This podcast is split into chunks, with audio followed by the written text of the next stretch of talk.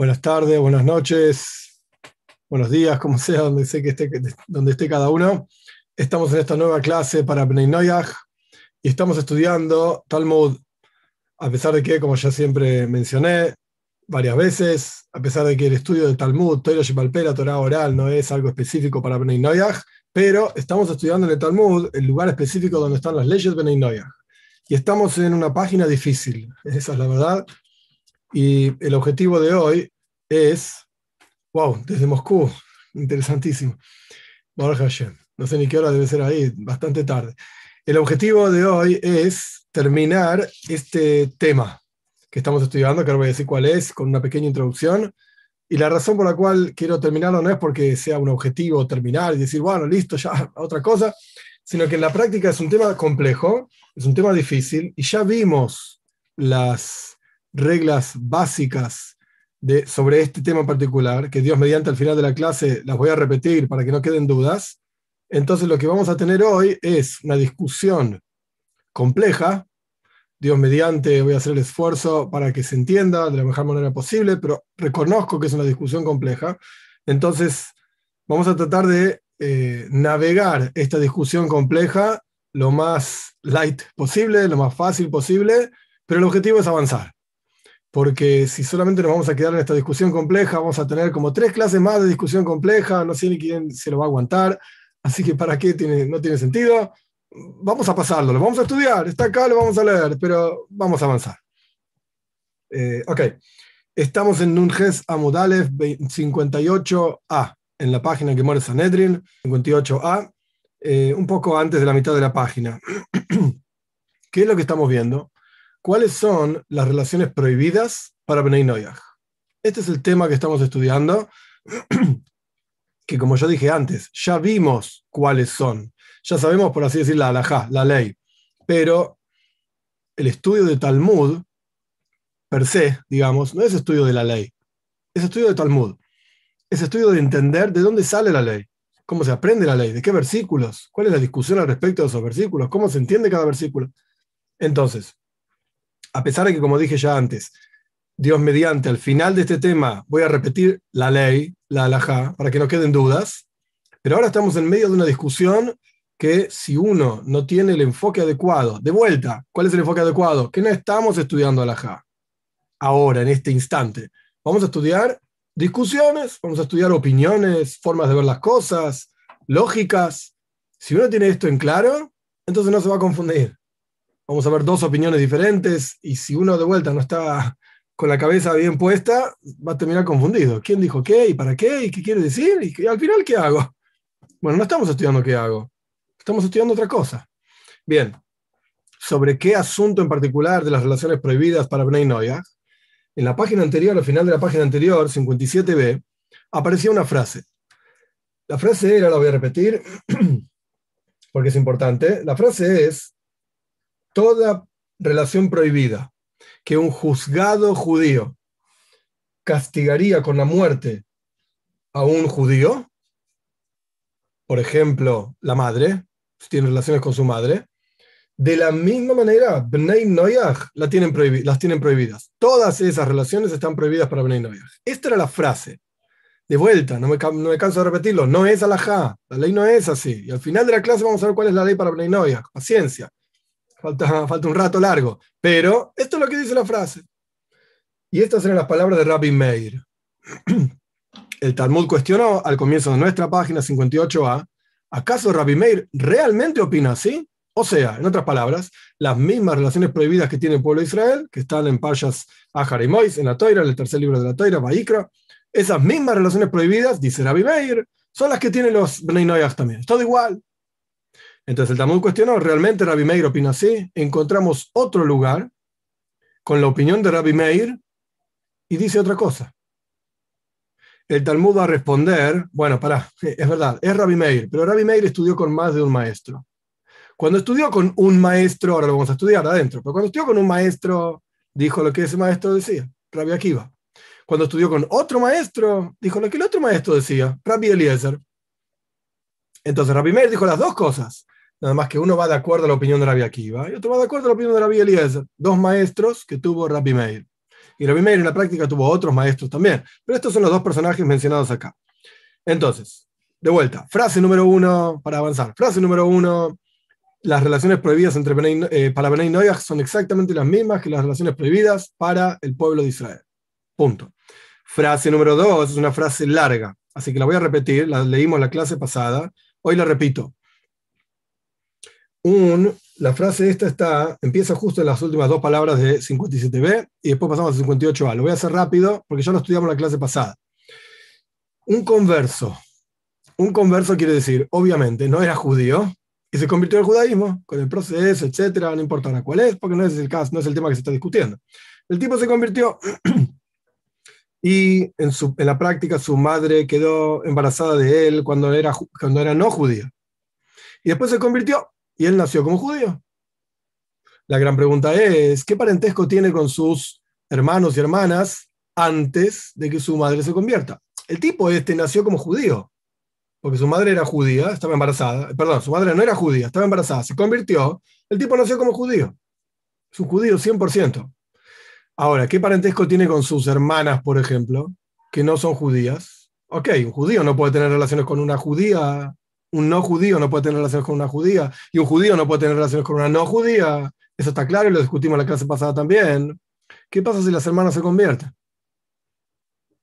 Entonces acá tenemos un muchacho que nació de una madre judía, convertida, pero judía. El muchacho es judío y tiene una hermana de su misma madre, que no es judía. Y esta chica decide convertirse. Ahora es judía. ¿Se puede casar con su hermano o no se puede casar con su hermano? Bien, esto es lo que vamos a discutir. Dice la Braisa, eso es lo que estamos en 58a. Voy a leer esto rápido, ya lo leímos en la clase pasada. Dice la Braisa: Este muchacho, este Ger, este converso, tiene parentesco de parte de la madre, pero no tiene parentesco de parte del padre. ¿Cómo funciona? Si se casó con su hermana de parte de la madre, o sea, tenemos al chico nacido de la madre, vamos a poner un nombre cualquiera, Laura. Chico nacido de Laura que ahora se llama Lea, ya no se llama más Laura. El chico este nació de Lea. Y Lea tenía una hija de antes, de cuando no era judía. Y le vamos a poner a esta chica, qué sé yo, Juana, cualquier cosa. Entonces, Juana se puede casar con este chico o no. Ahora Juana se convirtió también. ¿Se pueden casar o no se pueden casar? Sí, se casó. Sí, se casó con esta chica. Y hoy sí, se tiene que separar. Por cuanto es su hermana de parte de la madre. Sí, se, es la hermana de parte del padre, pero diferente madre, se puede, puede seguir casado con ella.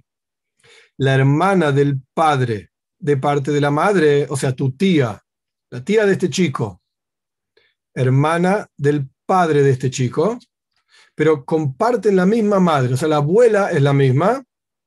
Si este chico se casó con esta mujer, con su tía de parte del padre, que en realidad comparte su papá y la tía, la misma madre, no importa el padre, la misma madre, se tiene que separar. Si en realidad comparten su tía y su padre el mismo padre, se pueden, pueden seguir casados. Esto lo vimos en la clase pasada ampliamente. Si es la hermana de la madre, de parte de la madre, o sea, su mamá y su tía comparten la misma madre, y el chico este se casa con su tía, se tienen que separar. Si es la madre del pa, de la madre, perdón, madre de la, la hermana de la madre, hermana de la madre, de parte del padre, acá donde se complica la cosa. Hermana de vuelta, de la madre, de parte del padre, comparten el mismo abuelo, la mamá y la, tía, digamos, hermana de la mamá, pero no la misma abuela. Rabbi Meir dice, se tiene que separar. Y nuestros sabios dicen, Jajamim dicen, se puede quedar casado. ¿Por qué? Y acá viene la, la, frase fundamental para avanzar en el próximo párrafo, digamos, de la Gemara, del Talmud.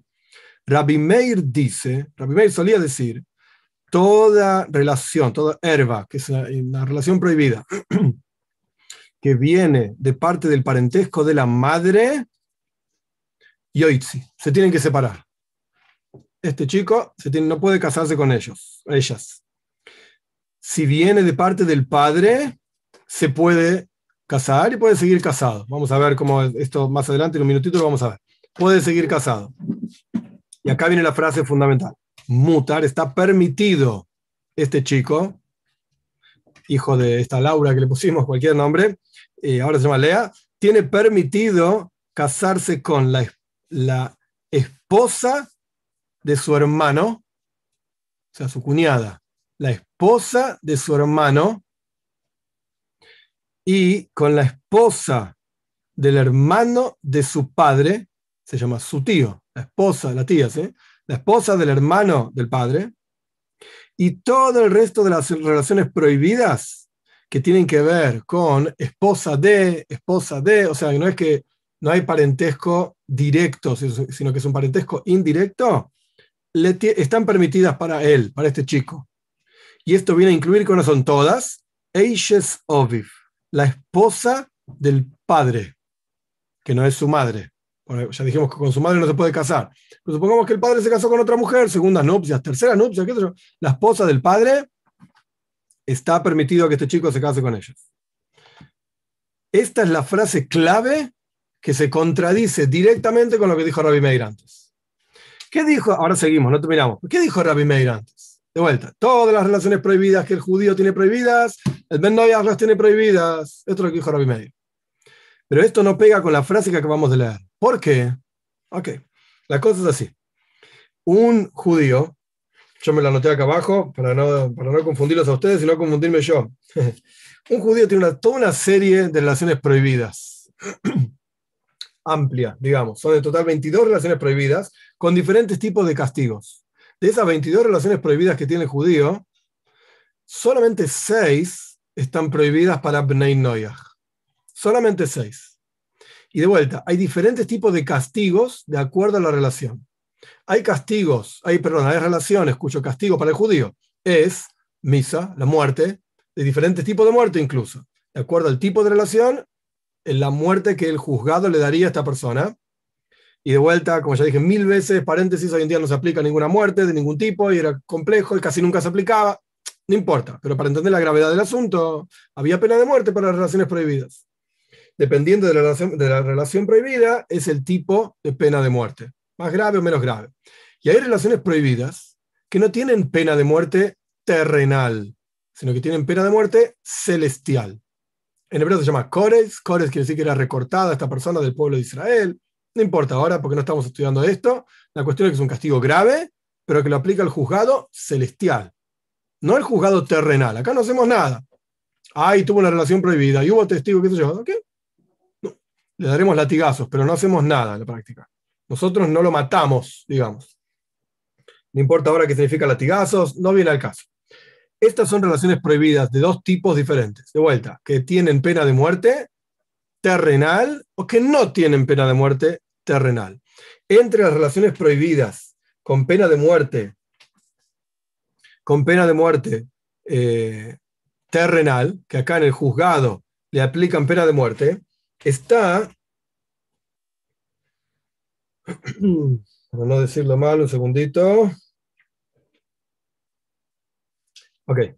Entre las, eh, perdón, dije mal, entre las, eh, entre las relaciones prohibidas que no tienen pena de muerte terrenal, no la tienen, sino que solamente tienen pena de muerte celestial, están Eishes Agif, por ejemplo, la, la esposa de tu hermano, tu cuñada. ¿Está permitido para un judío tener relaciones con la esposa de tu hermano, supongamos que tu hermano fallece, qué sé yo, te quieres casar con la esposa de él. Obviamente, mientras está casada con él, es la esposa de otro tipo, no te puedes casar. Pero supongamos que falleció tu hermano. ¿Te podés casar con la esposa de tu hermano? El judío tiene prohibido casarse con la esposa del hermano. Y el Ben está permitido. Ben está permitido. Obviamente no en vida de tu hermano, porque estás casándote con la esposa de otro. Pero si muere tu hermano, ¿te puedes casar un Ben? ¿Se puede casar con la esposa de su hermano? Sí. ¿Judío? No. Acá viene el problema. Rabbi Meir dijo antes en la página anterior que todas las relaciones prohibidas que tiene el judío, el Ben también las tiene prohibidas. Y acá acaba de decir que el Ben se puede casar con la esposa de su hermano. Te estás contradiciendo. Me acaba de decir que no se puede casar con la esposa de tu hermano al final de la página anterior. Y acá me dice que sí se puede casar con la esposa del hermano no cierra, no cierra, no pega. O decís una cosa o decís la otra. Esto es clásico pensamiento talmúdico, donde traemos una, una lógica, decís una cosa, en otro lugar aparece que decís otra. ¿Cómo resolvemos esto? O estás loco, o te contradeciste, o cambiaste de opinión, o hay algo. algo está pasando. ¿Por qué tenemos registradas dos enseñanzas de la misma persona diciendo dos cosas contradictorias? Bien, terminamos el texto y pasamos a la respuesta. Si este chico se casó, de vuelta, este chico nació de una madre que cuando quedó embarazada no era judía, se convirtió y ahora es judía y nació este chico, este chico judío. Si este chico se casó con Isha Ubita, con una mujer y su, y su hija, con, con, más de una mujer, antiguamente la costumbre era también, existía el tema, etc. Ahora no importa el detalle. Eh, la cuestión es que se casó con una mujer y su hija. Entonces nuestros sabios le fuerzan, digamos, ahora que judío, él venía ya de no judío, se, se convirtió a él, por ejemplo, y estaba casado con una mujer y su hija, y ahora se convirtieron todos, bueno, se queda con una y la otra la tiene que divorciar. No puede seguir casado con las dos. Esto es simplemente para terminar el texto de lo que decía Rabbi Meir, nada más. Y en primera instancia, que no se case con ninguna de las personajes que mencionamos anteriormente. Lo ideal es no hacer esto. La pregunta es qué pasa si ya viene con un bagaje de antes, o que se convirtió, o lo que sea, no importa. Si se murió su esposa, está permitido que se case con su suegra. No sé quién querrá casarse con la suegra, pero no importa. Esa es otra discusión. Acá es una cuestión totalmente, totalmente teórica. Bien, si murió la esposa, se puede casar con su suegra. Esto estamos hablando de Benay Noyaj. Ahora, hay quienes dicen que tiene prohibido casarse con su suegra. Punto. Hasta aquí lo que dijo Rabbi Meir en la segunda enseñanza. Ya planteamos, hay una contradicción en lo que dice Rabbi Meir en la segunda enseñanza frente a lo que dijo Rabbi Meir en la primera enseñanza. En la primera enseñanza dijo, para repetir rápido, toda relación prohibida para el judío, el Ben Noyaj también la tiene prohibida. En la segunda enseñanza dijo, no, hay relaciones que el judío tiene prohibida y el Ben tiene permitido. Contradicción. Rabbi Meir se contradice a sí mismo. Dice Rab Yehuda, viene Rab Yehuda a resolver esta contradicción. La, resolución es muy interesante. No hay callo, no hay ningún problema. La, primera, la segunda enseñanza, la que acabamos de estudiar y vamos a ver en detalle, la segunda enseñanza es Rabbi Meir de acuerdo a la opinión de Rabbi Eliezer. Cuando Rabbi Meir estaba estudiando con Rabbi Eliezer, esto es lo que decía Rabbi Eliezer, esto es lo que repitió Rabbi Meir. Y la primera enseñanza que estaba en la página anterior, 57b, es Rabbi Meir de acuerdo a la opinión de Rabbi Akiva. Dos maestros que tuvo Rabbi Meir. Cuando estudiaba con un maestro decía como el maestro decía. Estudiaba con el otro maestro decía como el otro maestro decía. ¿Qué dijo cada uno de estos maestros? ¿Y cuál es la, la lógica? Vamos a ver más adelante de la discusión. Y aquí es donde viene un poquitito más difícil la página. Tania, aprendimos en una braisa. ¿Qué dice la braisa? Y esta es una braisa interesante para entender cómo nuestros sabios encontraban o encuentran, lo que sea, en los versículos de la toira, cómo la toira nos enseña diferentes leyes. Vamos a ver. La toira dice así, Dios le dijo al primer hombre, por eso tiene que ver con Bnei Al Ken, dice el versículo, en el comienzo del rato de la creación, en el segundo capítulo, Al Yazevish es. Por lo tanto, dejará el hombre a su padre y a su madre. Y el versículo continúa, Bedobak se va a unir a su esposa, pero hoy lo pasa lejos, serán una carne. Eso es lo que dice el versículo. ¿Qué vemos de este versículo? Rabbi Eliezer dice, ok, para. El hombre va a dejar a su padre. ¿Un hombre se puede casar con otro hombre? La ley es que no. Ahora vamos a ver de dónde se aprende. Entonces, cuando la teoría dice que el hombre va a dejar a su padre, ¿qué me estás enseñando? Ya sé que no se puede casar con su padre, porque es otro hombre. Entonces, evidentemente, la teoría me está enseñando otra cosa. Hay algo que yo no podría saber desde otro lado, que la teoría me lo está enseñando de esta manera. ¿Qué es lo que la teoría me está enseñando diciéndome que el hombre va a dejar a su padre? Su padre se refiere a la hermana de su padre. Esto es lo que dice Rabbi Eliezer la hermana de su padre. Interesante que la alajá no es como Rabbi Eliezer, así que vamos a poner el cop, la cabeza para entender esto, pero al final voy a decir cuál es la ley. Paciencia. Para Rabbi Eliezer, cuando la teira dice el hombre va a dejar a su padre, esto se refiere a que no se puede casar con la hermana de su padre. Esto es lo que dice Rabbi Eliezer. Cuando la teira dice que el hombre no se puede casar con su madre, obvio, si tu mamá es la esposa de tu papá, ¿qué te vas a casar con otra mujer, con la mujer de otro? Ok, también es tu mamá, es verdad, pero es la esposa de otro. No te podés casar con ella.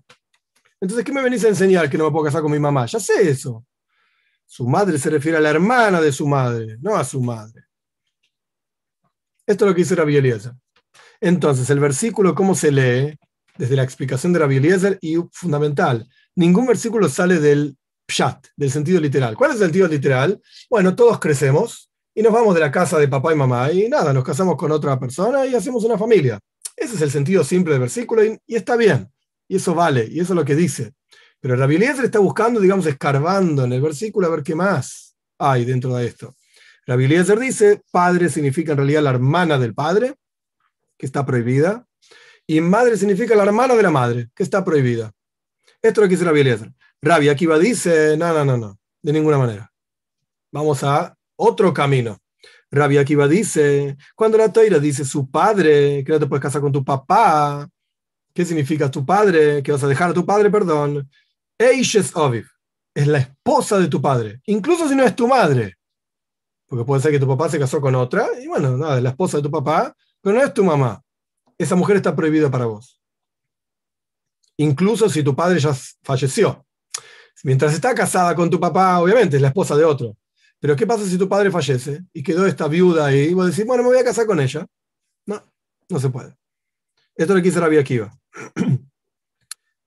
y cuando la Toira dice, eh, va a dejar al Ken Yazevich es Oviv, su padre, ves, y y a su madre, ¿a qué se refiere con su madre? Su madre literalmente.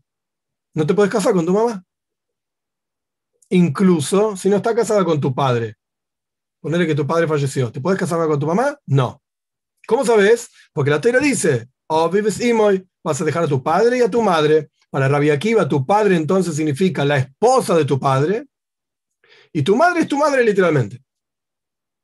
Espero que se entienda la, la, diferencia que hay en el entendimiento, en la comprensión de Rabbi Eliezer y Rabbi Akiva. Son muy diferentes. Y ahora vamos a discutir estas diferencias. El versículo continúa, y estos están los dos de acuerdo de Dobak, te vas a unir, Be Ishtoy, a tu esposa, te vas a unir a tu esposa, y no con otro hombre, porque con otro hombre no hay una unión como hay con tu esposa. No quiero entrar en los detalles, pero Rashi entra en este detalle también, y Rashi mismo lo dice más adelante también. ¿Qué significa que no hay dveikus, no hay apego y unión si no es con otra mujer? O sea, un hombre con una mujer y, un hombre con un hombre no tienen unión. Porque un hombre con un hombre, para decirlo de la, mejor manera posible, posible, no es como tiene que ser, no es en el agujerito que tiene que ser, es en otro agujerito. Porque el hombre no tiene ese agujerito donde tiene que ser. El hombre tiene otro agujerito. Y en ese otro agujerito, así está escrito en Rashi, no me pregunten, porque gracias a Dios no tengo nada que ver con esto, pero en ese otro agujerito no hay placer, ni para el hombre ni para la mujer, en ese otro agujerito. Entonces eso no se llama Bedovak, y se unió. No se llama unirse. Unirse es donde los dos tienen placer. Donde uno solo tiene placer, eso no se llama unión. Así lo entiende Rashi, eso es lo que está escrito. Entonces, cuando la Toira dice que un hombre, dobak de y se va a unir a su mujer, bueno, con la mujer te puedes unir porque él la pasa bien y ella la pasa bien, pero con otro hombre no te puedes unir, porque hay uno que no la está pasando bien. Beishtoy, con tu esposa, Bedovak Beishtoy, con su esposa se va a unir el hombre. Aprenden nuestros sabios y no con la esposa de otro. Eh, tu esposa, dejar la esposa del otro es para el otro. Y la tuya es para vos. Tu esposa, no la del otro. Y el versículo termina diciendo, y serán una carne. ¿Qué significa esto? Solamente se puede unir un hombre con alguna criatura, lo digo así a propósito, ahora vamos a ver, con alguna criatura con quien serías una carne, pero no con un animal. Con un animal no te transformas en una carne. Aunque haya intimidad, esto lo digo, no está escrito así, dice. Eh, esto excluye un animal en lo cual no existe hacerse una carne. ¿Qué quiere decir hacerse una carne? Hombre y mujer se unen y tienen un hijo. Pero con un animal podés unirte y bueno, qué sé yo, se puede algo se puede hacer. ¿Van a tener hijos? No. El, animal no va a quedar embarazada, la, oveja no va a quedar embarazada de dos. de ninguna manera. Entonces no hay basarejos, no se unieron, no se hicieron una cosa. Entonces acá se aprende claramente que está prohibido para Bnei y para judíos también, por supuesto, eh, intimidad con animales. Zoofilia creo que se llama, etc. Esta es la braisa que trajo Rabbi Yehuda para explicar por qué Rabbi Meir dijo dos cosas diferentes contradictorias. Porque en realidad estaba diciendo una enseñanza de acuerdo a un maestro que tuvo, otra enseñanza de acuerdo a otro maestro que tuvo. Un, maestro de Rabbi Eliezer, otro maestro de Rabbi Akiva. El Talmud mismo va a discutir cuál es la lógica de la discusión entre Rabbi Eliezer y Rabbi Akiva. Así que lo vamos a dejar para dentro de unos minutos, porque se va a discutir esto más adelante. Dice, ahora el Talmud quiere analizar un poquitito la opinión de Rabbi Eliezer y la opinión de Rabbi Akiva. A ver, ¿por qué dicen cada uno de ellos esto? Eh, la clásica introducción talmúdica es Omar Mar, dijo el maestro. O vamos a citar algo que fue dicho hace, en este caso, hace muy poquito. A veces pasa más tiempo, más líneas y después lo vuelve a citar. Vamos a citar algo que dijimos. ¿Qué citamos? Rabbi Eliezer dice, cuando la Torah dice Oviv, que el hombre, Ozaf, va a dejar es Oviv a su padre, esto se refería para Rabbi Eliezer, la hermana de su padre. Esto es lo que quiere decir para Rabbi Eliezer. El Ben esto no es alajá, no es ley, tiene prohibido casarse con la hermana de su padre. Ok, su tía. Pregunta el Talmud, ¿y por qué no decimos que se refiere al padre literalmente? No te puedes casar con tu papá. ¿Por qué tenemos que sacar al versículo de su sentido literal, que está hablando del padre, y decir, no, en realidad es la hermana del padre? El padre, dice el padre. ¿Para qué das vueltas raras? El padre. Entonces, responde el Talmud, muy simple. Porque hay otro versículo que dice que te vas a unir, ya explicamos, te vas a unir a alguien con quien te puedes unir, y no con un hombre. Y tu padre, más allá de ser tu padre, es otro hombre. Entonces ya aprendí de otro versículo que con un hombre no se puede estar, en Bendoyas no puede estar con otro hombre. Entonces automáticamente cuando dice que no puede estar con tu padre, ¿qué me estás enseñando? Es un hombre, así que no tiene que haber alguna otra enseñanza. Para Rabbi Eliezer es la hermana del padre y no el padre. Entonces continúa el Talmud cuestionando, ¿ok? ¿Y por qué tenés que recurrir a la hermana del padre? ¿Por qué no decís la esposa de, de tu padre? ¿Por qué la hermana y no la esposa? Entonces, responde el Talmud, hey, bueno, porque el versículo mismo dice, que te vas a unir a tu esposa y no a la esposa de otro. Entonces, la esposa de tu padre, incluso si no es tu madre, es la esposa de otro. Se no puede estar casado con ella. Entonces, de vuelta, cuando la Torah dice tu padre, no se refiere a tu padre literalmente porque es otro hombre, y no se refiere a la esposa de tu padre porque es la esposa de otro tipo paréntesis, y esto va a aparecer más adelante también, por eso lo digo ahora. ¿Por qué se le ocurrió al Talmud la esposa del padre? ¿Qué, quiere decir esto? En la Toira, cuando ustedes se fijan en Parsha, Zahar y Mois, cuando habla de las relaciones prohibidas, habla de Ervas Aviv, la desnudez de tu padre, y en realidad ¿a qué se refiere? Mm, a la esposa de tu padre. Entonces existe este asunto en la Toira, que la esposa de tu padre es llamada, por así decir, tu padre, una cosa así. ¿Existe esto? No, ahora no, linda. Esta clase no es para vos. Bueno, Weiter, seguimos adelante. Entonces, entonces propongamos otra opción. Está hablando de la esposa de tu padre después de la muerte de tu padre. La esposa de tu padre después de la muerte de tu padre. Obvio que no te puedes casar con la esposa de tu padre mientras tu padre está vivo, porque la esposa es de otro tipo, la esposa de otro hombre. Pero ¿qué pasa si se muere tu padre? Tenía otras segundas nupcias, no es tu madre, no estamos hablando de tu madre, estamos hablando de la segunda esposa de tu padre. Se murió este hombre y quedó esta mujer. ¿Te podés casar con ella o no? ¿se puede casar con ella o no? Entonces, digamos que cuando la Toira dice que el hombre Ozaves Obivesimo iba a dejar a su padre, ¿A quién se refiere? A la esposa de tu padre, incluso tras la muerte de tu padre. ¿Por qué tenés que decirme que se refiere a la hermana de tu padre? Cosa que no encontramos en ningún otro lugar en la toira, que la toira se refiere a la hermana de tu papá como tu papá. No está esto escrito en ningún lado. ¿Por qué Rabbi Eliezer tuvo que decir una cosa así y no dijo directamente, eh, por ejemplo, la esposa de tu padre, después de muerte? Se responde el Talmud, una respuesta interesante, es un poco difícil, pero es interesante. Porque el versículo dice de la siguiente manera.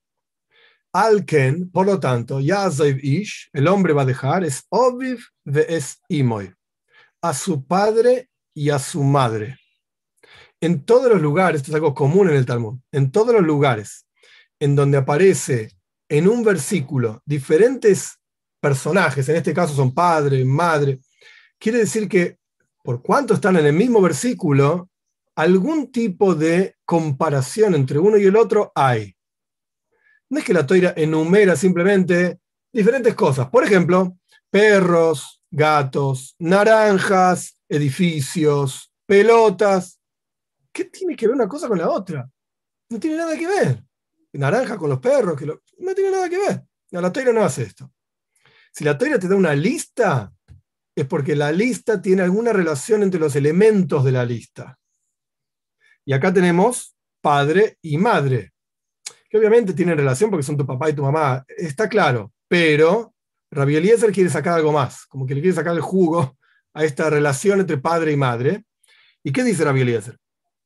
El versículo cuando dice padre, que el hombre va a dejar a su padre, no viene a enseñarme que el Ben Noyach no se puede casar con la esposa del padre, a pesar de que no es su madre, incluso tras la muerte de su padre. No, señor.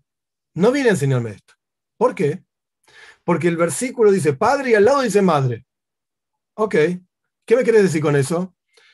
Que la relación que hay entre lo que padre viene a enseñar que está prohibido para Bnei paréntesis, la hermana del padre, es similar a la relación que vos tenés con tu mamá.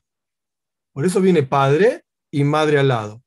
De vuelta, la palabra padre no viene a enseñar que no puedes tener relaciones con tu papá. ¿Por qué? Porque es otro hombre. ¿Y con la esposa de tu papá? No, es la esposa de otro hombre. ¿Y después de muerte? No, no, no.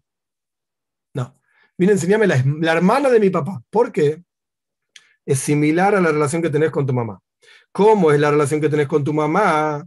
No es una relación que viene en forma política. ¿Qué quiere decir en forma política? Por lo menos en Argentina se dice así. Una relación política quiere decir, yo qué sé, mi tía eh, es mi tía porque en realidad está casada con el hermano de mi papá. Mi tío es, el hermano de mi papá. Pero él se casó con una mujer, por supuesto, y ella es mi tía. Es una relación política. Toda mi vida le dije tía y está todo bien. Pero es una relación política, no es una relación de sangre. Por llamarlo de alguna manera. No, malinterpreten ni nada por el estilo. No es una relación de sangre. Ella de otra familia, yo soy de otra familia, se casó con mi tío, tenemos algún tipo de relación política. Entonces, ¿cuál es tu relación con tu mamá? ¿Es una relación política? No, mi mamá es mi mamá. Es una relación de sangre.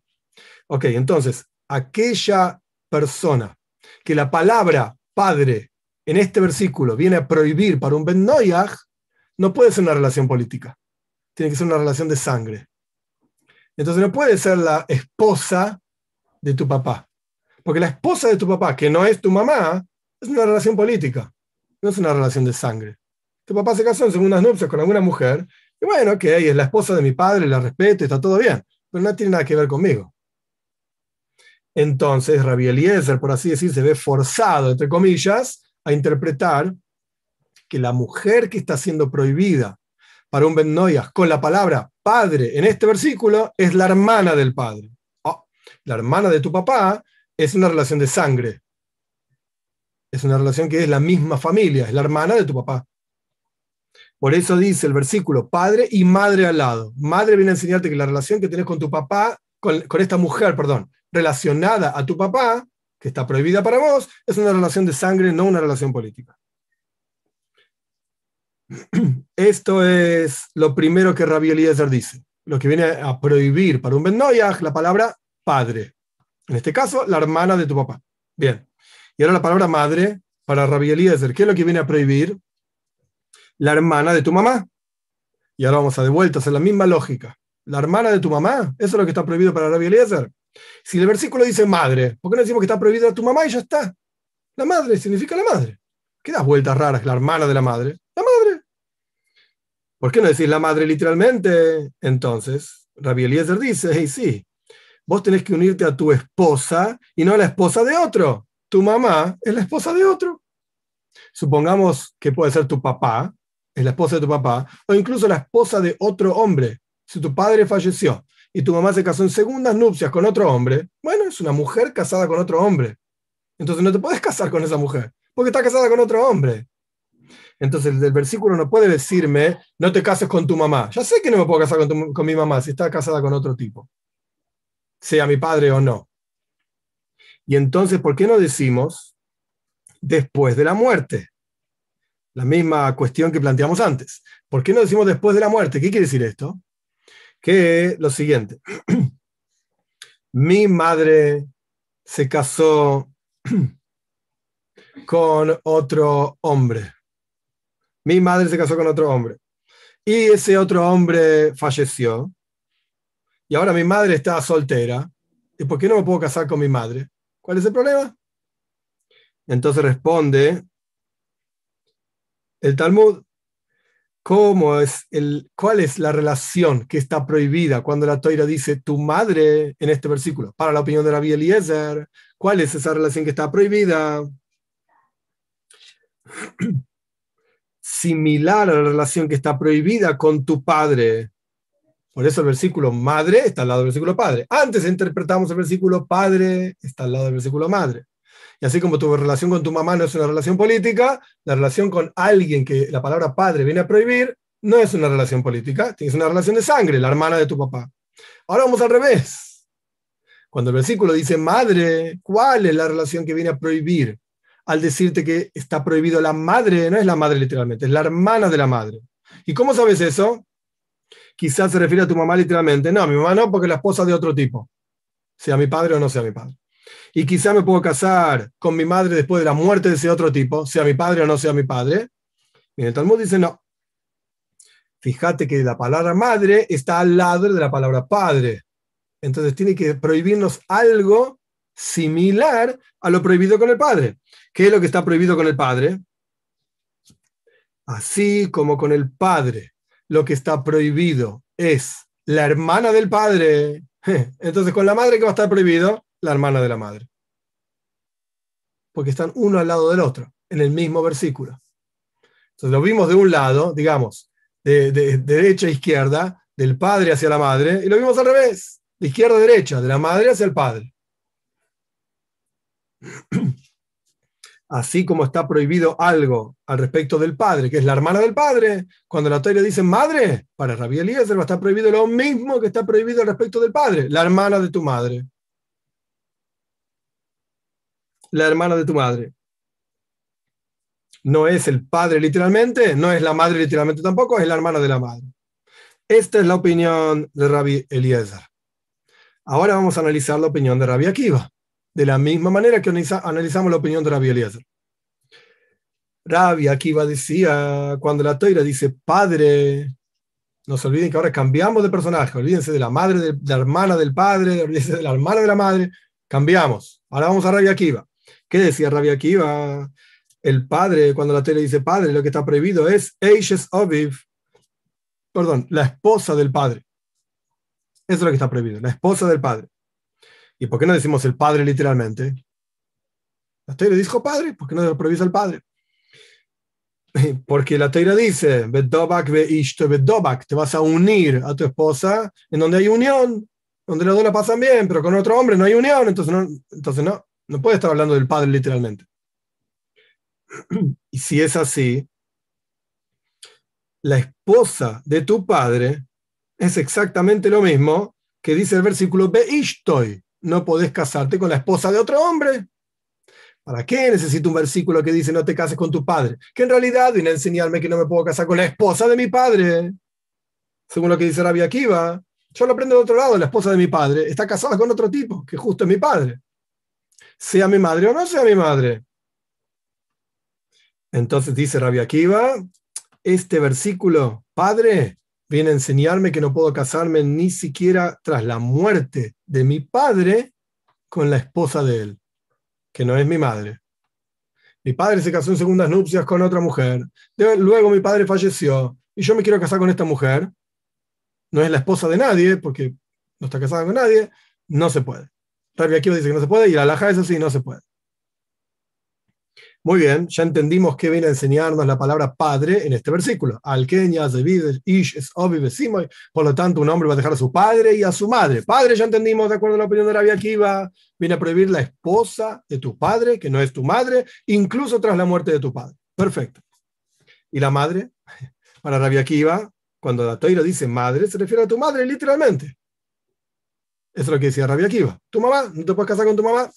Pregunta el Talmud, hey, tu mamá está casada con la esposa, es la esposa de otro hombre, sea tu padre ese hombre o no sea tu padre.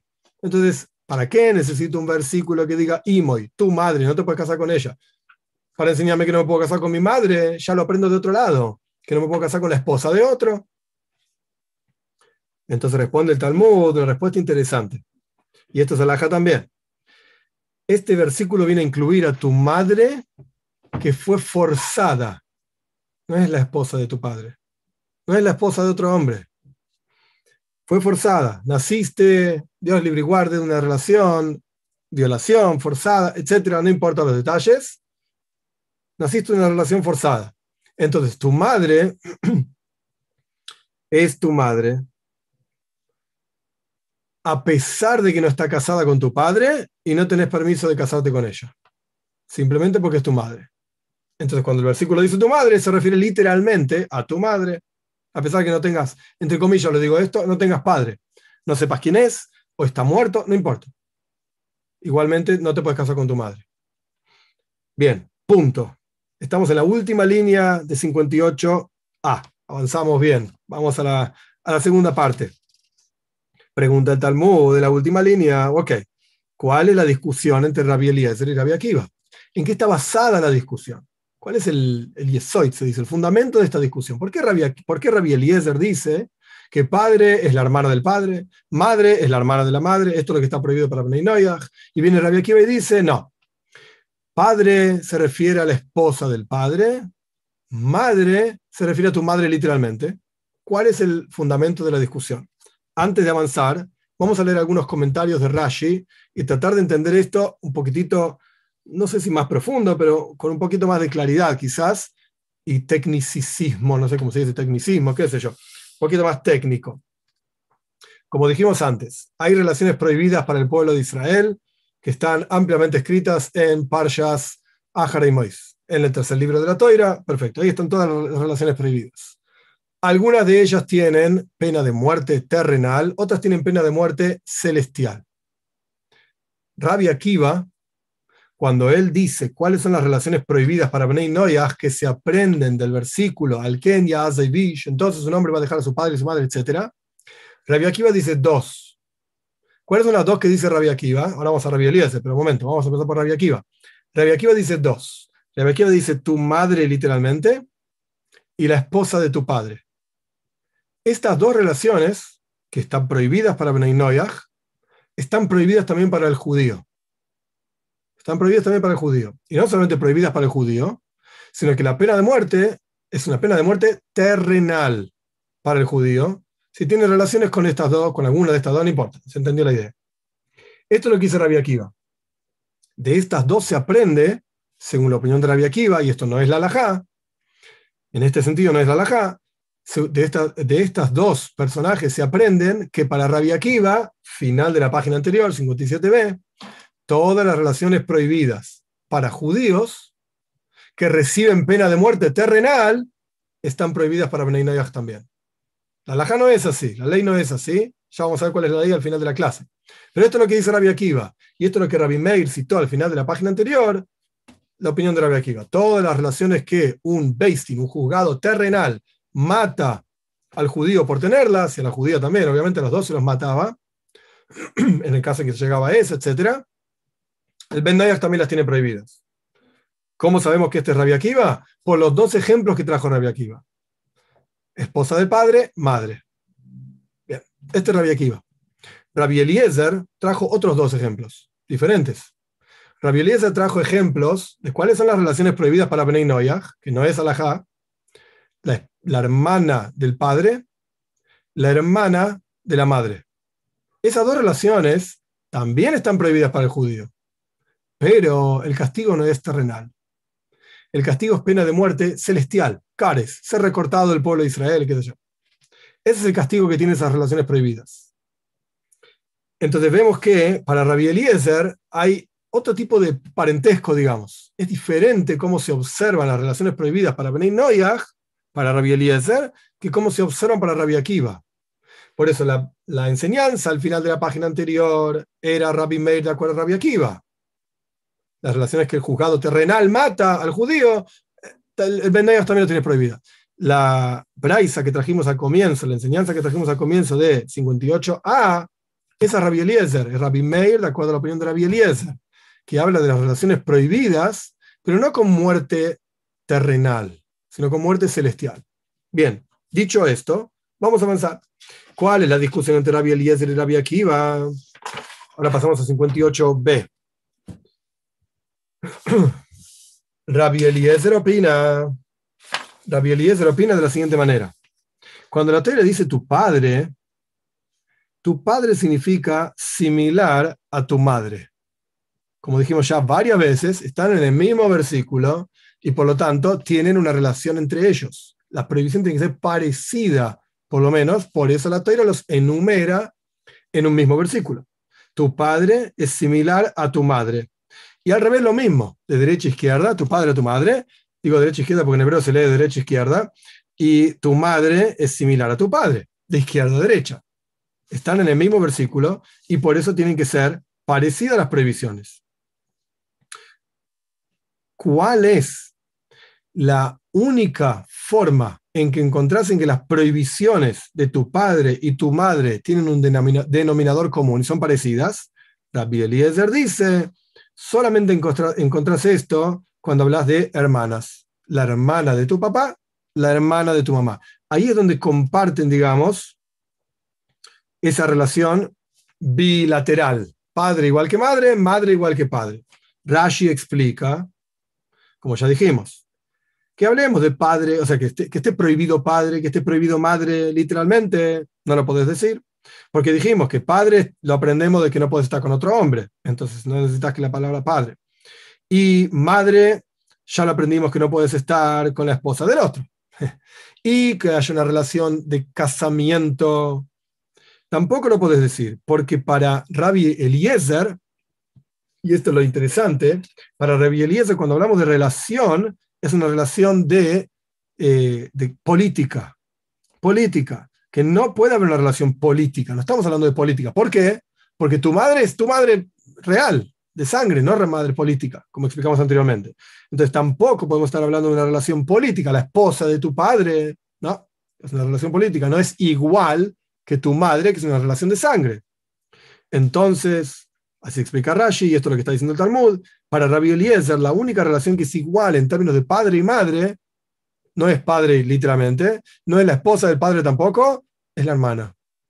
Es igual, entre comillas, la hermana de tu papá tiene tu misma relación con vos que la hermana de tu mamá. Entonces en el versículo aparece padre y madre, listo, está hablando de la hermana del padre y la hermana de la madre. Esta es la opinión de Rabbi, Eliezer. Rabbi Akiva, ¿qué opina? Rabbi Akiva dice, no, para Rabbi Akiva es mucho más lógico decir que el versículo cuando dice padre está hablando de la esposa de tu padre. ¿Por qué? Porque la esposa de tu padre se llama en la Toira, en Parshas Mois, como ya dije varias veces, en el tercer libro de la Toira, Vaikra, Ervas Aviv. Se llama la desnudez de tu padre. Porque al fin y al cabo el versículo dice, Ervas Aviv Gilá. Si vos tenés relaciones con la esposa de tu padre, revelaste la desnudez de tu padre, está prohibido, etcétera, para el judío. Entonces vemos un lugar en la toira en donde efectivamente se llama a la esposa de tu papá, se la llama la desnudez de tu padre. Entonces cuando la toira dice tu padre está prohibido que estés, tengas relaciones con tu padre, eh, debe estar hablando lo mismo que el, Ben Noyach, me, comí una palabra. Cuando la Toira dice que el Ben Noyach tiene prohibido relaciones con su padre, ¿qué va a estar hablando del padre? No, porque ya sabemos que es un hombre, no se puede tener relaciones con un hombre. Eso se aprende de otro versículo, Bedobak, se va a unir. Entonces, ¿de qué está hablando? De lo mismo que la Toira llama en otro lado tu padre. Ah, ¿dónde es eso? Parsha Mois dice que no puedes estar con tu padre y se refiere a la esposa de tu padre. aquí, aquí también se refiere a la esposa de tu padre. Y esto viene a excluir la hermana de tu padre, que para Rabbi Akiva está permitido que un Ben tenga intimidad con la hermana de su padre, obviamente si no está casada con otro, etc. Y esto incluye también She'er Aviv. Se llama la hermana de tu padre, perdón, la hermana de tu padre se llama el pariente, parentesco de tu padre, pero no se llama la desnudez de tu padre. Punto. Hasta acá entonces explicamos por qué entiende cada uno. Rabbi Eliezer entiende el versículo de esta manera, porque se ve, por así decir, forzado a entenderlo de esta manera el versículo. No puede ser tu padre, no puede ser tu madre, tiene que ser una relación similar, padre y madre, y solamente la encontró entre las hermanas, hermana del padre, hermana de la madre. Para Rabbi Akiva, él lo que está buscando es un versículo en donde encontremos la misma expresión. La desnudez del padre. Ah, no te puedes casar con tu padre. En realidad es la esposa de tu padre. En realidad la esposa de tu padre. Ahora el Talmud va a plantear un par de preguntas sobre esto. Preguntas interesantes, eh, importantes, digamos. Que como dije al comienzo de la clase, a pesar de que es medio tarde, prefiero terminar este, este asunto para ya avanzar con otro asunto en la clase que viene. Así que quizás nos vamos a pasar unos minutos más de, Talmud, digamos, y después vamos a las preguntas. Toshma, venía a aprender una pregunta. El versículo dice, y todo esto es antes de la entrega de la Torah, eso es lo interesante como el Talmud busca en, los versículos de la Torah de antes de la entrega de la Torah, cómo eran las leyes, para decir cómo son las leyes de Benay Bien, ¿qué dice el versículo?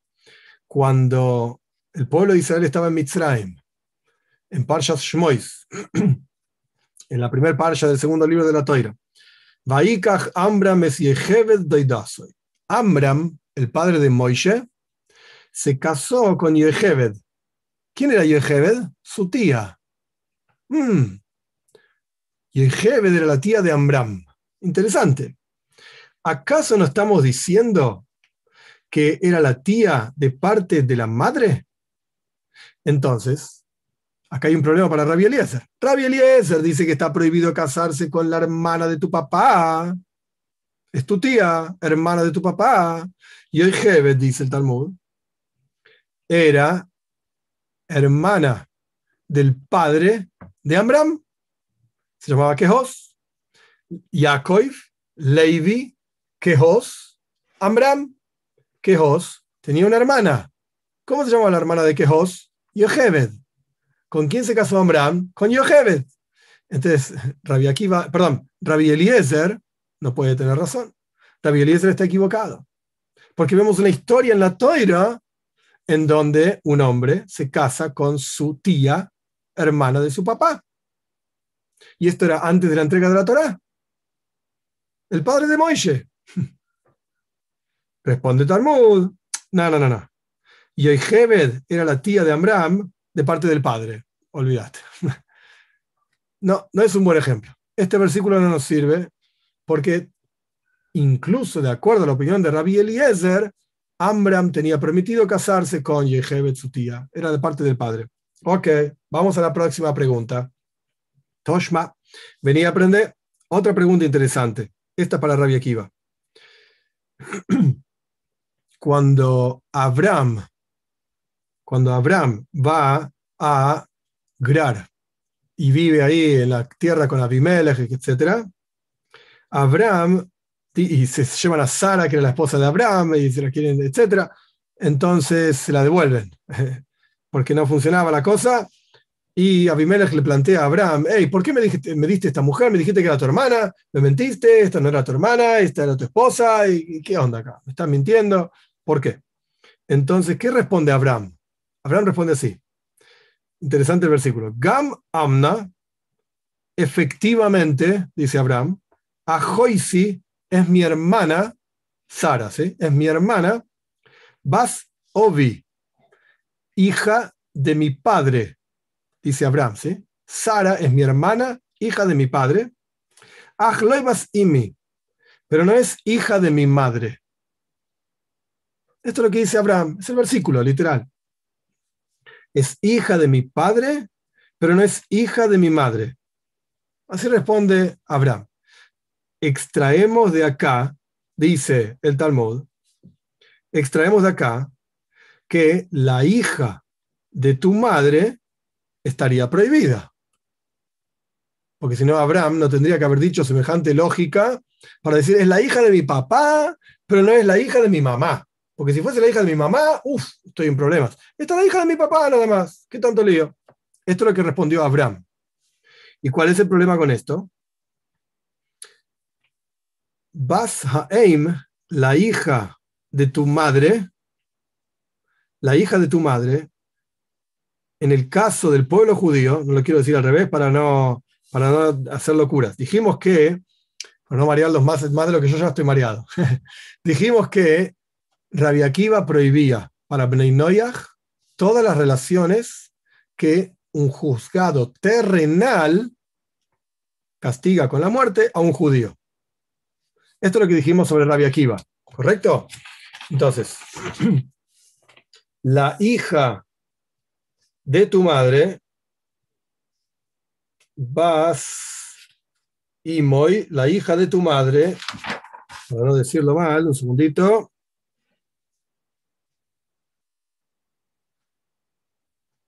Es en realidad tu hermana. La hija de tu mamá es tu hermana, ¿correcto? La hija de tu papá también es tu hermana, pero la hija de tu mamá es tu hermana. Esto es lo que Abraham estaba diciendo. Ella es hija de mi padre, pero no es hija de mi madre. Bien, ¿cuál es la prohibición en la toira de casarse con la hija de tu madre, con tu hermana? Es una prohibición.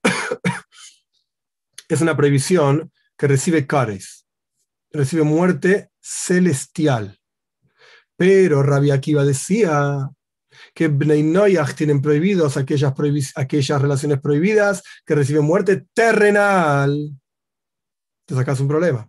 ¿Por qué Abraham Avino estaba tan preocupado en decir que Sara es hija de mi padre, pero no es hija de mi madre? En cuyo caso la hija de mi madre estaría prohibida para mí. Para Rabbi Akiva no estaría prohibida. Porque Rabbi Akiva dice que solamente está prohibida para Bnei Noyach aquellos casos cuya muerte es una muerte terrenal pero la hija de tu mamá, que es tu hermana, es muerte celestial, no terrenal. Para Rabbi Akiva estaría permitido. Entonces, ¿por qué Abraham tuvo que recurrir a esta lógica si de acuerdo a Rabbi Akiva estaría permitido? Esto es lo que está planteando el Talmud.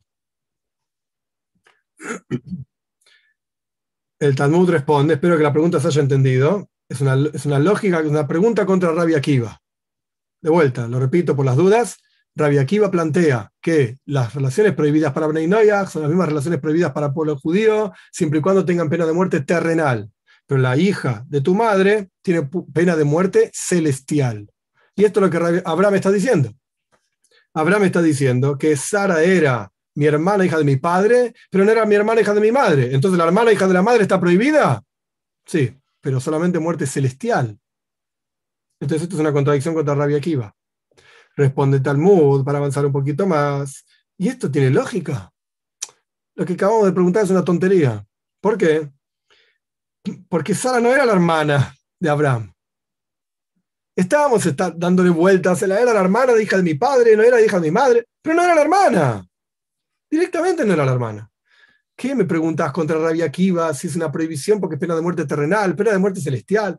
¿Qué me estás diciendo? Sara ni siquiera era era la hermana de Abraham. Entonces, ¿qué está diciendo Abraham? Responde el Talmud, era hija del hermano de Abraham. Era la sobrina de Abraham. Sara era la hija de Harán, que era el hermano de Abraham. Abraham tenía dos hermanos, Nahor y Harán. Sara era hija de Harán. Entonces Sara no era la hermana de Abraham. Tenía permitido casarse con su sobrina tenía permitido. si es así, ¿qué diferencia hay? Pregunta Talmud. Si era hija del padre, hija de la madre, ¿qué me importa? Está permitido igual. ¿Por qué Abraham tuvo que decir, Sara es hija de mi padre, pero no es hija de mi madre? ¿Qué me importa de quién era hija? ¿De qué lado venía? ¿Qué interesa si era tu sobrina? Te podías casar igual. Si era sobrina de parte del padre, sobrina de parte de la madre, ¿qué diferencia hay? Igual te podías casar.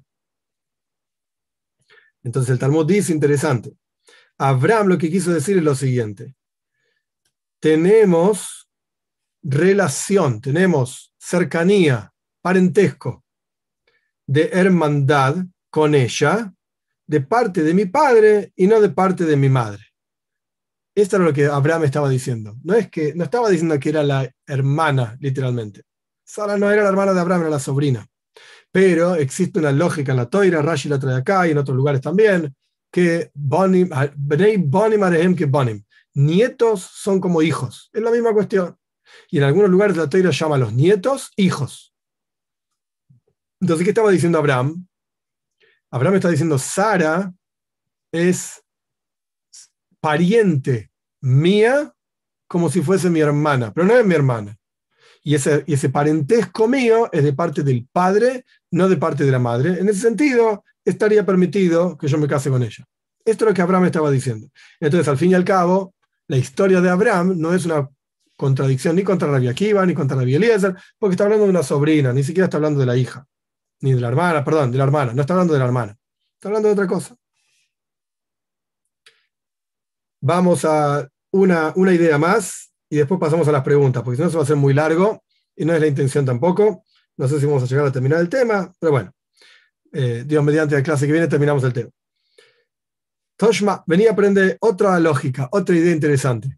¿Por qué no se casó Adam, el primer hombre, ¿sí? con su hija? ¿Por qué no se casó con su hija? Así pregunta el Talmud. Para que se case Cain con su hermana. Cain, ¿con quién se casó? Cain y Hebel. ¿Con quién se casaron? En particular Cain, porque Hebel ni siquiera le dejaron casarse. Lo mataron antes. Pero Cain, ¿con quién se casó? Con la hermana, obvio.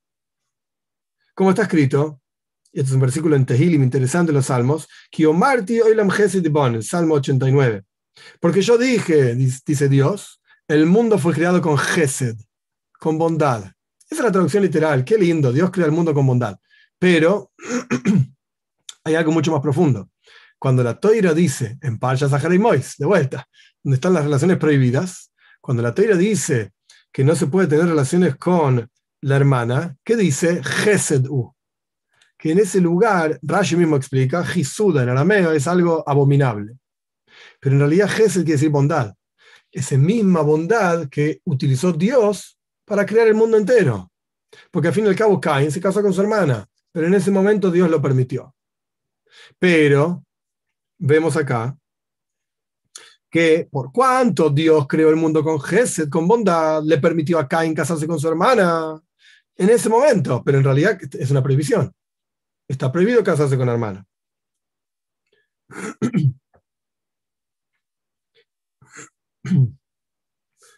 Entonces el Talmud continúa diciendo, por cuanto en ese momento se permitió, entonces se permitió. Paréntesis, Ben tiene, tiene permitido casarse con su hermana. Que lo vamos a ver más adelante. Esto es como la introducción a lo que viene. Pero está permitido que se case con su hermana. De hecho, una vez que el Talmud trajo esta historia de Cain, que se casó con su hermana, el Talmud dice, dice Rabuna, un no judío tiene permitido casarse incluso con su hija. No solamente con su hermana, incluso con su hija.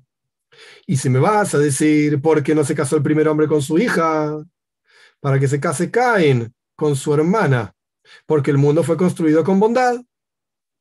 Y hay otra versión similar.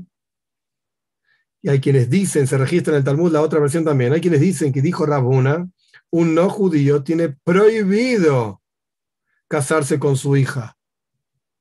Sabe que el primer hombre no se casó con su hija. Y ahí ves que está prohibido casarse con la hija. El Talmud responde, no, estás equivocado. De ahí no puedes aprender que el primer hombre, por cuanto el primer hombre no se casó con su hija, entonces un Pendoyas tiene prohibido casarse con su hija. No, no es un buen aprendizaje. ¿Por qué? Porque la razón por la cual el primer hombre no se casó con su hija es para que Cain se case con su hermana. Porque el mundo fue construido con bondad. Punto. Hoy vamos a parar acá con el Talmud, pero quiero dejar en claro algunas cuestiones. Antes de seguir adelante, voy a leerles eh, dos leyes, rápidamente, dos leyes del Rambam. Esto es alajá, esto es ley, lo que vamos a leer ahora es, la práctica, cómo queda la cuestión, como la ley correcta, digamos.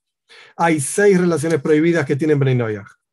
La madre, la esposa del padre, otra, la esposa de otra mujer, de otro hombre, perdón, la esposa de otro hombre, su hermana de parte de la madre, otro hombre y un animal.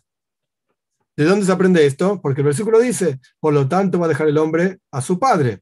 Esto se refiere a la esposa del padre, lo que dice Rabbi Akiva. Fíjese como Maimónides, el Rambam, que es lo que estamos leyendo, está citando, digamos, al Talmud, parte a parte, pedacito por pedacito. A su madre, que el hombre tiene que dejar a su madre, que significa, literalmente, no se puede casar con su madre. Se va a unir a su esposa, que significa, y no a la esposa de otro. Con su esposa y no con otro hombre hicieran una carne, esto eh, excluye a los animales y a las aves, agrega Maimónides. No sé a quién se le ocurriría, pero bueno. Porque ahí no se puede generar una sola carne. Y además está escrito, agrega Maimónides, es mi hermana, es lo que acabamos de leer, es mi hermana, eh, hija de mi padre, pero no es mi hermana, hija de mi madre. O sea que la relación parentesco de Benay es con la madre, no con el padre. Próxima ley, 6. capítulo 9, las leyes de reyes, eh, ley 6. Un Ben tiene prohibido casarse con la mujer seducida por su padre. O sea, no se casó, la mamá de él nunca se casó con su padre. Fue violada, fue seducida, lo que sea. Porque es la madre de él, sea como fuera, a pesar de que la relación no fue sana, etcétera, pero es la madre de él y tiene prohibido casarse con la esposa de su padre, incluso después de la muerte de su padre. Y al respecto de un hombre, que un hombre se casa con otro hombre, no importa si es chico, si es grande, al animal lo mismo, si es chico, si es grande, y a él se lo mata, no al animal. Esto tiene que ver con el pueblo de Israel, que se lo mata al animal también. En el caso de Bnei no. Solamente se mata al animal. Ah, una ley más, que esto lo vamos a estudiar, Dios mediante, la clase que viene. Eh, así que lo dejo mejor para la clase que viene. La ley 7 la vamos a estudiar más en detalle la clase que viene. Vamos a pasar a las preguntas. Estas son las leyes, digamos, concretas. Si alguien puede copiar las preguntas de YouTube en el chat, le agradezco. Amauri dice, quizás esas previsiones eran porque existía poca población o también porque prácticas eran permitidas hasta cierto punto de la humanidad. Hoy existen 7 mil millones de personas. ¿Cómo para hacer esas cosas? ¿Qué? Trastornos mentales. ¿Ok? En ningún momento estamos diciendo que esto es correcto, que hay que en la práctica casarse con este, con la hermana, con la hija. No. Incluso cuando empezamos a hablar de este tema, yo cité lo que dice el Ramban, Nachmanides, que, y, lo dice Toises también, Tosafot también lo trae en su comentario a la Toira, que incluso aquellas relaciones que están permitidas para Benay Noyaj eh, no necesariamente el Ben tiene que ir y hacerlas. No, es algo desagradable con la hija, con la hermana, etc. No es correcto. No es correcto. Pero hay que entender, el contexto de la alajá, de la ley, es, bueno, ¿tiene castigo o no tiene castigo? No sé si es correcto o no es correcto. puede ser que la persona haga algo, que, haga algo que no es correcto, pero no tiene castigo. Bueno, no está bien lo que hiciste, no está bueno, pero no te vamos a castigar. Y entre paréntesis, interesante, el Beis el juzgado, pero está hablando de judíos, no de Bnei el juzgado tenía el poder de castigar, de aplicar un castigo, incluso pena de muerte. Si veían que era necesario para que la gente no, no se vaya del camino, etc., podían aplicar pena de muerte. Existía el caso. José Torres dice, estas cuestiones que tratan de sexo, una persona que escribe da por hecho que la mujer de otra persona no tiene goce por el... Ok pero eso es tan relativo, ok, es verdad. Por eso yo eh, indiqué, no quiero decir todas las palabras porque no corresponden, eh, por un agujerito, por el otro agujerito, etc. Yo entiendo lo que plantea José, no, no leí todo el comentario, pero yo digo lo que dice el Talmud, que en la práctica no se llama bedovak, no, no hay unión porque no, no están los dos eh, disfrutando de esto. Pero reconozco que es relativo. Reconozco que es así. Por lo que si estás casado y quieres disfrutar, etcétera, con tu mujer, entiendo que placer dentro del matrimonio no es algo insano, no, para nada, es fundamental. ok, no voy a leer todo el, todo el comentario de José, porque tengo acá un público que no, no me permite hacerlo, pero, no, no hablo de ustedes, hablo de los que están acá alrededor mío, pero, que ustedes no los ven, pero dos versículos interesantes para explicar lo que dice José, que me parece interesante e importante, a pesar de que yo no leí todo el comentario, eh, espero que entiendan por qué no lo leí. Pero la idea es así, hay dos psukim, hay dos versículos. En un versículo la Torah dice, Prurvu Dios le dice al primer hombre, multipliquen, eh, sean fructíferos y multiplíquese y llenen la tierra, etc. Entonces, ¿para qué te casás? Prurvu, hay que multiplicarse. La única razón por la cual casarse es multiplicarse. Este es un versículo. El otro versículo que lo leímos ya como 500 veces en la clase de hoy. Entonces el hombre va a dejar a su padre y a su madre, se va a unir a su esposa y se va a dar una carne. ¿Y para qué? ¿Dónde fue a parar lo de multiplicarse? El versículo no dice eso. El versículo dice, el la naturaleza es que el hombre se va de su casa, la mujer se va de su casa y nada, hacer una familia. Entonces, de acá se ve claramente que el, asunto del matrimonio no es solamente procrear. Porque ese era un versículo. Y el otro, el otro versículo está hablando de la intimidad, del amor en la pareja, del disfrute en la pareja, etcétera, de lo que hacía referencia el comentario de José, que está perfecto. Y que de vuelta, no lo leo porque no, no corresponde ahora que yo lo lea, pero están los dos versículos. Y las dos cosas son válidas y las dos cosas son fundamentales. Y solamente para cerrar ese tema y pasar al próximo asunto, pregunta, ¿qué pasa cuando tu mujer está embarazada? Entonces ya está, listo, la cosa no, va, a estar más embarazada. Una vez que quedó embarazada, ya está. entonces, ¿qué? ¿Por nueve meses, eh, si nos vimos las caras, no me acuerdo? No, obvio que no. De ninguna manera. Todo lo contrario, para el, dentro del pueblo de Israel hay una obligación del hombre de que ella disfrute, etcétera. Entonces no es solamente procrear. Diego Ugarte, ¿Bnei pueden tener fotos de algún rabino en alguna parte de su casa? Sí, seguro, sin duda. ¿Bnei puede tener arte judío en su casa, alguna foto de algo relacionado con el judaísmo, una foto del templo de Yerushalayim? Sí, ¿por qué no? José Torres, el complejo de Edipo es el culmen de la formación de la personalidad humana cuando uno es niño y el complejo de Electra es lo mismo de las niñas. Ambas cosas es el impulso sexual de ambos, niño y niña, su padre y madre, respectivamente, y es el culmen de la formación del aparato psíquico. Ok, esto es una opinión de Freud. Esto no estaba descubierto en los tiempos de la Torá, pero hoy día es comprobado científicamente. No sé, pero bueno, esto es lo que dice José. Por lo que no podemos descartar que todos tenemos ese impulso correcto, obvio. Mi pregunta después de lo anterior es, según esto, los niños quebrantarán quebrantan la ley de Dios? No, no. No, no veo. Punto número uno, este es, la, es el pensamiento clásico de Freud. Yo no soy psicólogo ni nada por el estilo, ni estudié el tema tampoco, y no me gusta tampoco, pero bueno, sea como fuere, esto es el pensamiento de Freud. No todo el mundo piensa así. No todo el mundo piensa así, que esos impulsos vienen de esa manera. No, no estoy de acuerdo con eso. Es que yo no estoy de acuerdo, no todo el mundo piensa así. Es más, el impulso al que anteriormente he hecho referencia es el intento de matar al padre o la madre. No sé, no sé, no sé. No, no puedo responder, José, no porque no quiera responder, sino porque no estoy de acuerdo que es algo científicamente probado y todo el mundo opina igual. No estoy de acuerdo con eso. Los hombres Rubén pregunta si los hombres de la Gran Asamblea son lo mismo que el Sanedrin. Sí. Jonathan Manchay pregunta, si al decir padre hace referencia a la hermana de tu padre, sí, según Rabbi Eliezer, ¿qué sucede cuando un padre es hijo único y no tiene hermana? ¿O acaso para este caso se escala a otro familiar? No se escala a otro familiar. La teoría te estaría enseñando, de acuerdo a la opinión de Rabbi Eliezer, que si el padre, si el padre tiene hermana, el Ben tiene prohibido casarse con esa mujer, que es hermana del padre, nada más. Laura, ¿hay diferencia entre gentil de las naciones y Bnei No, es lo mismo. Rubén Pizarro, estoy en una comunidad no ágil y leemos la para allá. Ha pasado una, dos o tres veces que le preguntan algo a nuestro profesor, pero no sabe la respuesta. Pero yo sí la sé. Muchas veces que pasó, muchas las veces que pasó, preferí no responder, puesto que no me preguntaron a mí y también creo que sería una falta de humildad. Y creo que estaría avergonzando al profesor. Rabino, si vuelve a pasar que le preguntan al profesor y no sabe, ¿puedo o debo responder la pregunta? Si sé la respuesta, obviamente.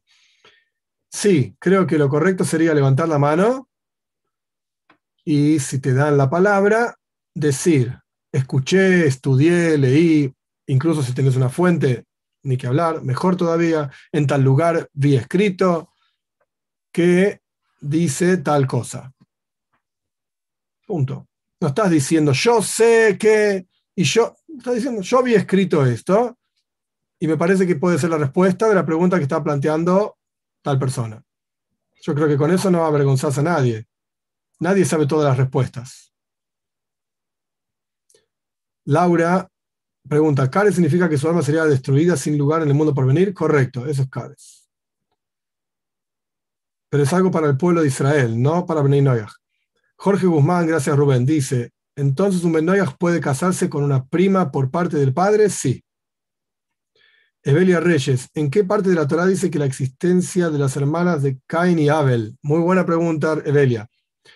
Nuestros sabios explican cuando nacen Cain y Abel, no recuerdo ahora exacto, exacto el versículo, todas las palabras, pero la Torah repite eh, un par de palabras. La palabra es, Aleph Taf. Cuando nace Cain, la Torah escribe es Cain, que Java tiene a Cain. Esa a, nuestros sabios dicen, te enseña que con Cain nació una hermana. Y cuando nació Hebel dice, es Ojiv, es Hovel. A su hermano, a Hovel, Hebel, lo que sea. En hebreo se dice así. Esas dos A, que en hebreo se dicen es, te enseña que con Hebel nacieron dos hermanas. Y esto, explican nuestros sabios, era parte del celo que tenía Cain por Heaven. ¿Por qué vos tenés dos y yo tengo una? Así explican nuestros sabios.